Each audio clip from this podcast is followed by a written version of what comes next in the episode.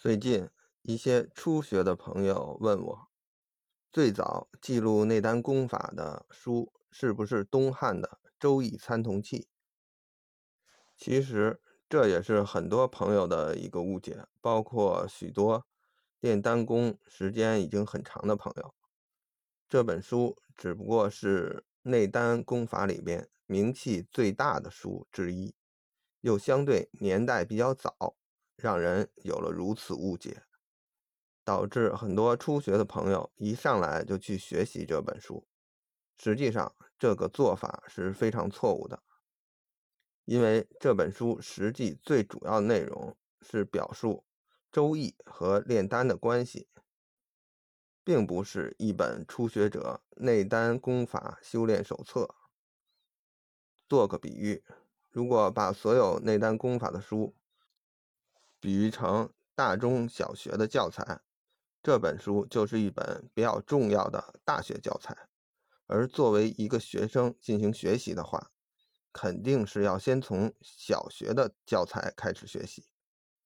但是内丹功法是一个实操性很强的学问，看过两本初学的书之后，就必须实际操练起来。才能起到学习的效果，就像学习计算机知识一样。如果只是学习理论知识，不上机进行操作，那永远也学不会。回到最初的话题，既然《周易参同契》不是内丹修炼的起源，那什么是内丹修炼起源的书籍呢？还有一些朋友认为是老子的《道德经》。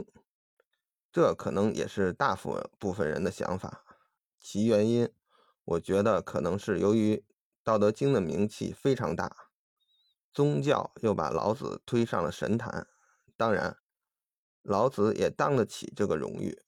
不过就事论事的话，我觉得内丹功法的起源还是要更早，而且早得多。根据历史记载。至少要追溯到黄帝那个年代。黄帝问道广成子，这个道当然就是长生之道，主要就是指丹道，也就是内丹和外丹之道。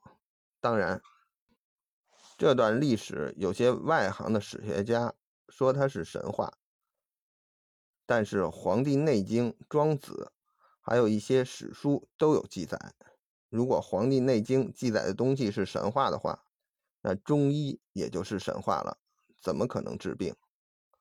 还有，大家可以比较一下，是庄子的信誉高、水平高，还是那些史学家的信誉高、水平高？有的时候事情不太好考证的话，就可以考证一下，说这个事儿的人的信誉。广成子传给皇帝。有《自然经》《阴阳经》等经书，里面有很多内外丹修炼内容。后世《道德经》《清净经》等也引用了不少经典词语，比如“圣神不死是为玄牝，玄牝之门是为天地根”。玄牝之门，在我之前的专辑里说过，这是养生。到修炼的一个重要门槛。又比如，天有三宝，日月星；地有三宝，水火风；人有三宝，精气神。听了我的专辑，大家都知道，我们内丹养生修炼，修炼的主要就是精气神。也就是说，五千多年前，广成子已经把这些内丹修炼的基础知识告诉了皇帝。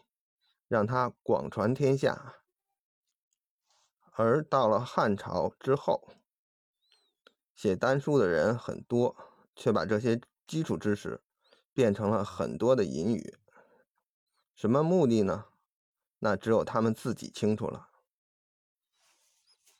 特别是《自然经》里边最后有一句话说的非常好：“愿天下苍生，人人皆爱自然。”人人皆正大道，以此享自然无上之智慧，无上之法力，无上之造化。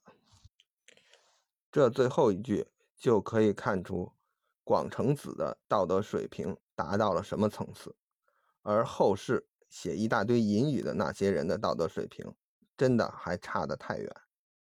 我们学习大道，自然要以广成子这种最高的道德水平为榜样。